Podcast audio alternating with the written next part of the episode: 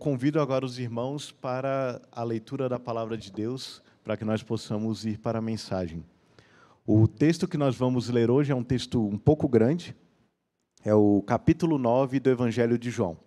Nós leremos o capítulo inteiro. Então, peço que os irmãos acompanhem, para que a gente possa ler tudo de uma vez. Então, o Evangelho de João, capítulo 9, na sequência do, da nossa série expositiva.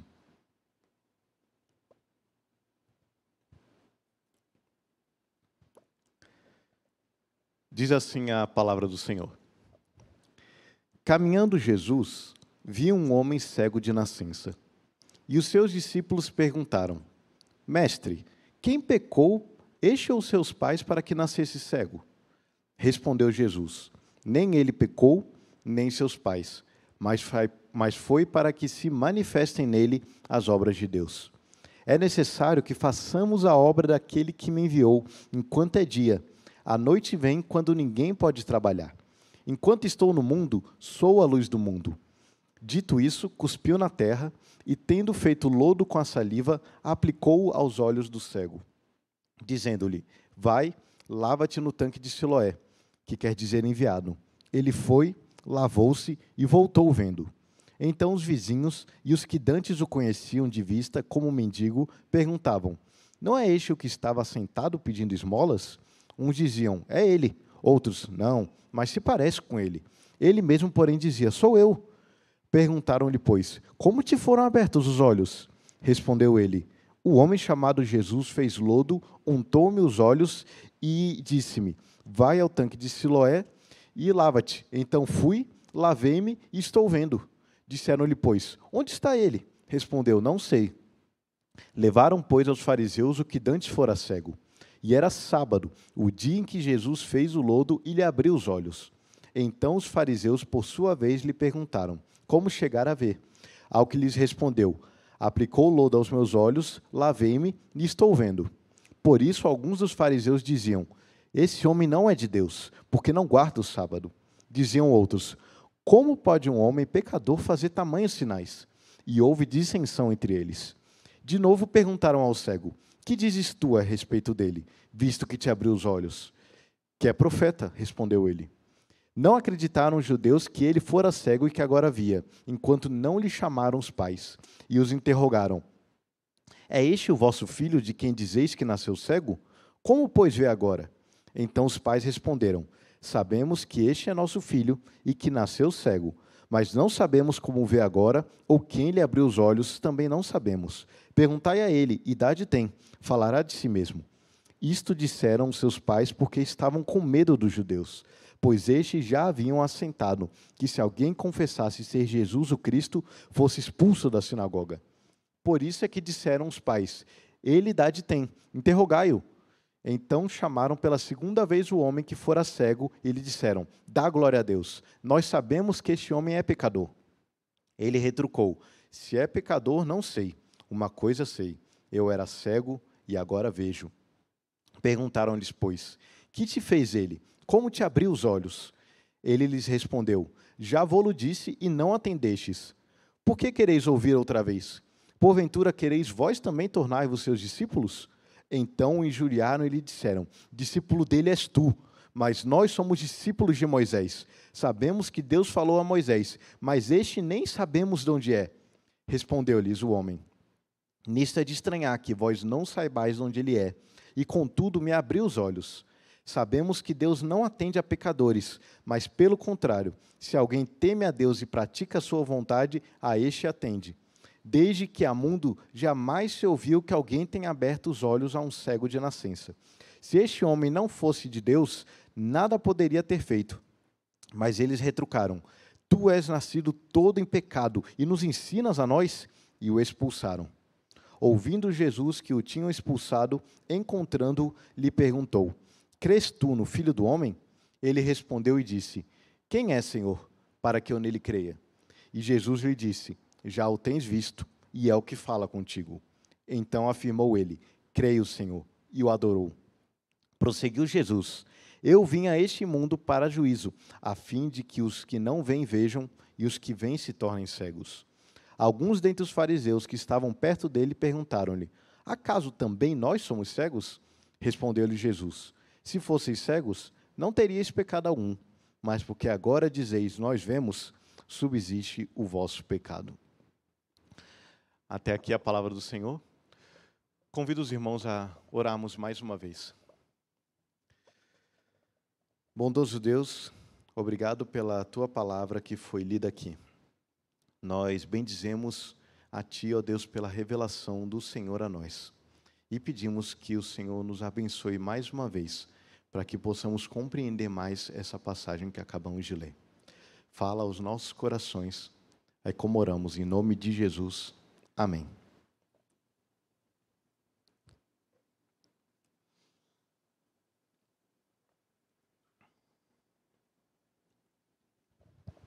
É, esse tema da cegueira é algo que permeia várias, vários tipos de ficção, de literatura, de programas, de filmes, porque é algo que suscita muita, muito questionamento, muita dúvida, muita empatia, o fato de alguém não ter a visão.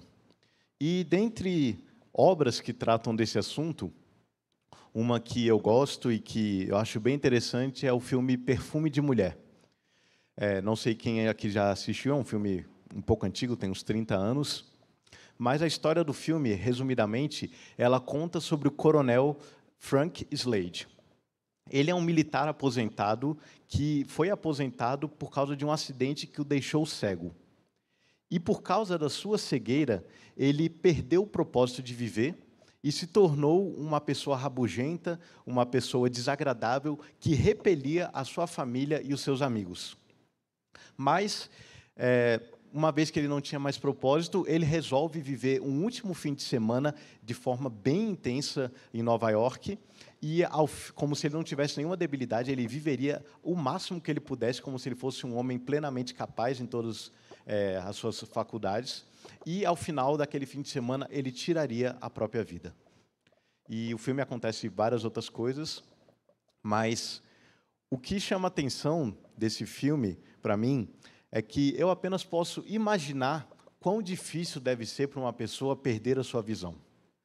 É algo que provavelmente deve gerar uma grande angústia e deve levar uma pessoa a ter vários conflitos como esse homem tinha, como o coronel Frank tinha. E o que me faz pensar, lembrando desse filme, é o fato de que toda a humanidade nasce cega. Toda a humanidade nasce cega por causa do pecado. E por causa do pecado, por causa dessa cegueira espiritual, nós possivelmente podemos nos tornar como coronel, pessoas conflituosas, pessoas com dificuldade em tudo na vida. Dificuldade em ter satisfação, dificuldade em ter sentido, dificuldade em ter propósito, dificuldade nos relacionamentos, dificuldade, é, sobretudo, para nos achegarmos a Deus, porque nós estamos separados dele. E várias pessoas podem acabar optando por viver como o Coronel Frank simplesmente ignorando o problema que tem e buscando viver a, a vida de forma mais intensa possível, com seus projetos, com seus planos, com uma vida cheia de emoções, de sensações, de forma que a pessoa viva anestesiada, caminhando pela vida até o seu fim. Alienada de Deus, alienada dos outros, tateando no escuro, sem ter direção. Esse é o estado geral da humanidade. É um estado de cegueira absoluta. E como nós lemos no texto de Coríntios no começo, o Deus desse século, Satanás, faz questão de que as pessoas permaneçam cegas. Porque todos tateando vão tateando até o inferno. Então, esse é o cenário, e o cenário do filme me faz pensar um pouco que aquele personagem reflete aquilo que todo ser humano é. Mas a Bíblia nos oferece uma outra alternativa. A Bíblia nos oferece uma solução para esse problema. E nessa passagem que nós lemos aqui, nós vemos a história de como Jesus Cristo conduziu um homem da cegueira absoluta, física e espiritual, para uma plena visão. E esse texto vai nos mostrar essa caminhada de fé desse homem. Vai nos mostrar como Jesus foi guiando esse homem das trevas à luz. E da mesma forma que o Senhor Jesus trouxe luz para a vida daquele homem, ele também pode trazer luz para as nossas vidas hoje. Seja uma luz para aqueles que ainda estão cegos, seja um aprimoramento da visão para aqueles que de alguma forma já enxergam. Porque nós vamos ver aqui nesse texto que esse homem também foi crescendo pouco a pouco na sua visão de quem era Jesus e de quem e da realidade ao seu redor. Então, inclusive o texto, a forma como eu dividi, foi justamente na perspectiva da caminhada desse homem. Então, nós vamos ver primeiro como aquele homem conheceu um homem chamado Jesus, depois ele conheceu o profeta Jesus, e por fim ele conheceu o filho do homem, Jesus.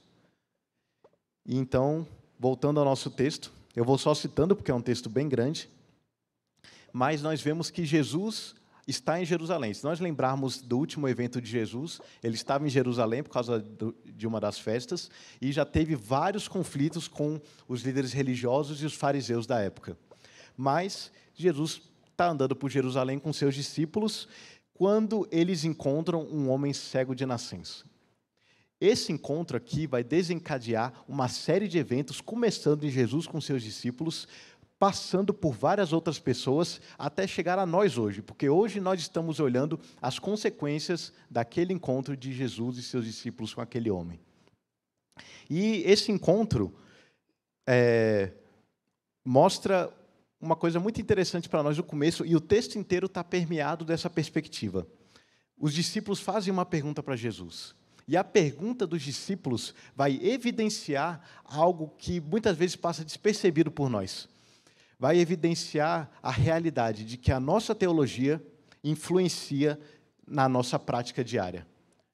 Isso é, aquilo que nós entendemos sobre Deus, aquilo que nós compreendemos sobre as Escrituras, influencia na forma como nós enxergamos o mundo, na forma como nós interpretamos o mundo.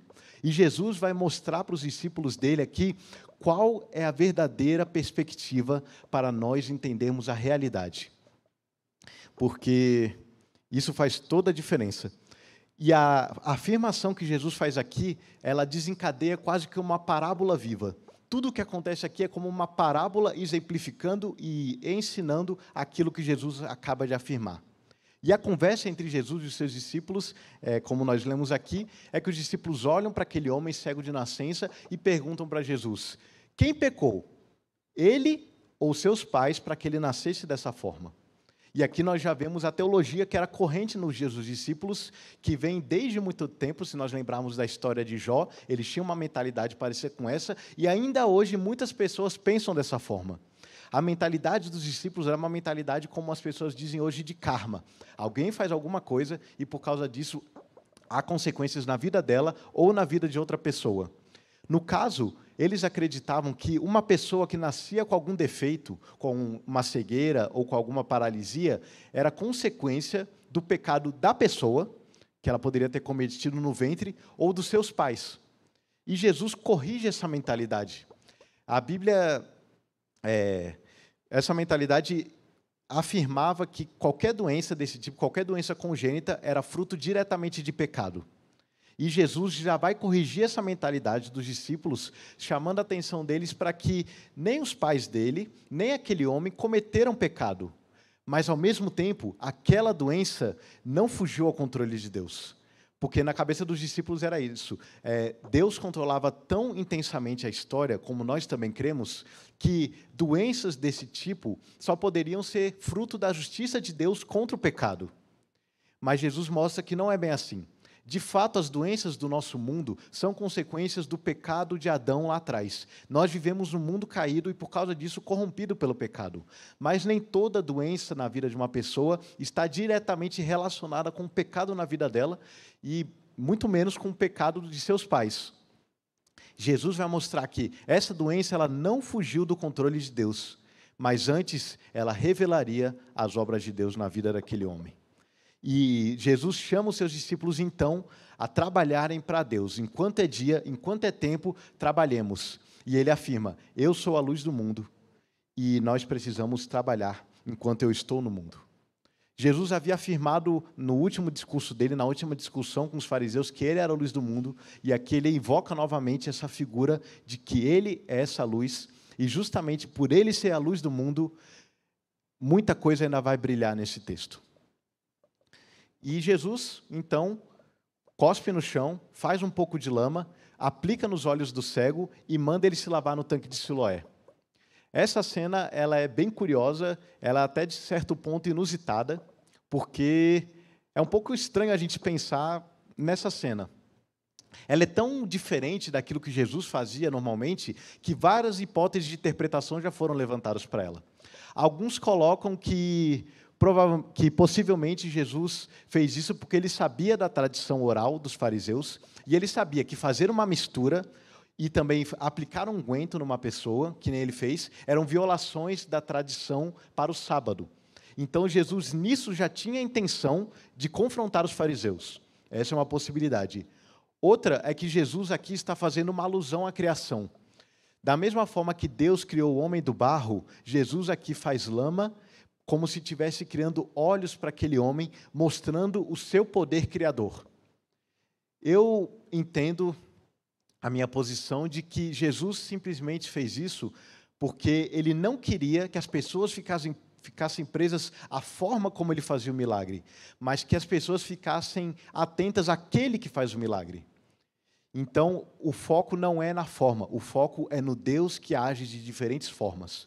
Mas, ao mesmo tempo, talvez seja tudo isso ao mesmo tempo. O que acontece, de qualquer forma, é que Jesus faz isso, o cego se levanta, vai até o tanque de Siloé, se lava e de repente ele está enxergando. Isso é uma cena que a gente só pode imaginar. A cena é descrita de forma tão rápida que às vezes a gente não para para pensar naquilo que aconteceu. A gente pode tentar imaginar aquele homem sentado no canto dele, cego, vendo as pessoas passarem, ouvindo é, a multidão, ouvindo as coisas, e de repente um homem faz lama, aplica nos seus olhos e manda ele se lavar no tanque. E ele, como cego, vai tateando. Não sei se ele tinha uma bengala, não diz, ou ele pede ajuda para alguém para ir até o tanque, a gente não sabe. A gente só sabe que ele vai até o tanque. Um homem que nunca enxergou.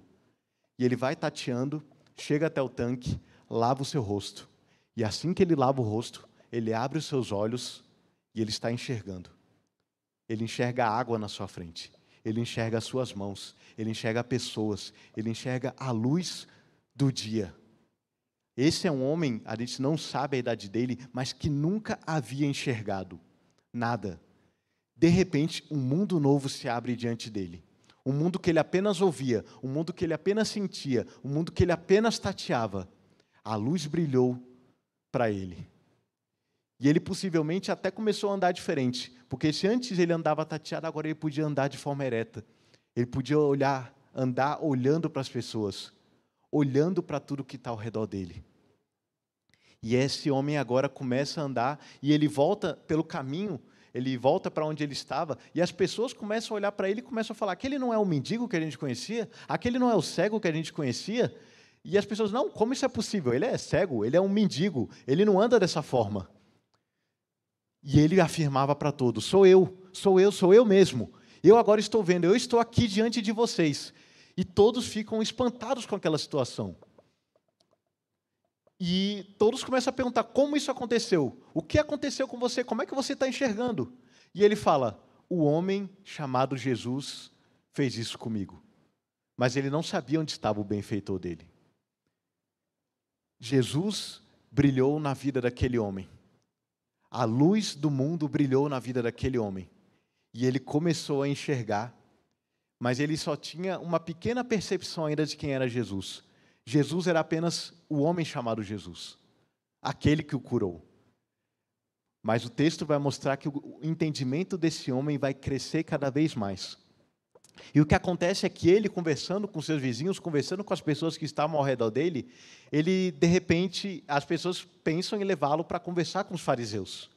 Isso era uma atitude muito natural daquela época, porque os fariseus eram uma autoridade muito respeitada na sociedade. E o povo queria entender o que estava acontecendo. Mais uma vez, aqui nós vemos o texto que o povo era guiado pela teologia deles. Eles queriam entender, segundo as Escrituras, como interpretar aquele evento. Eles nunca tinham ouvido falar de um homem cego recuperando a visão.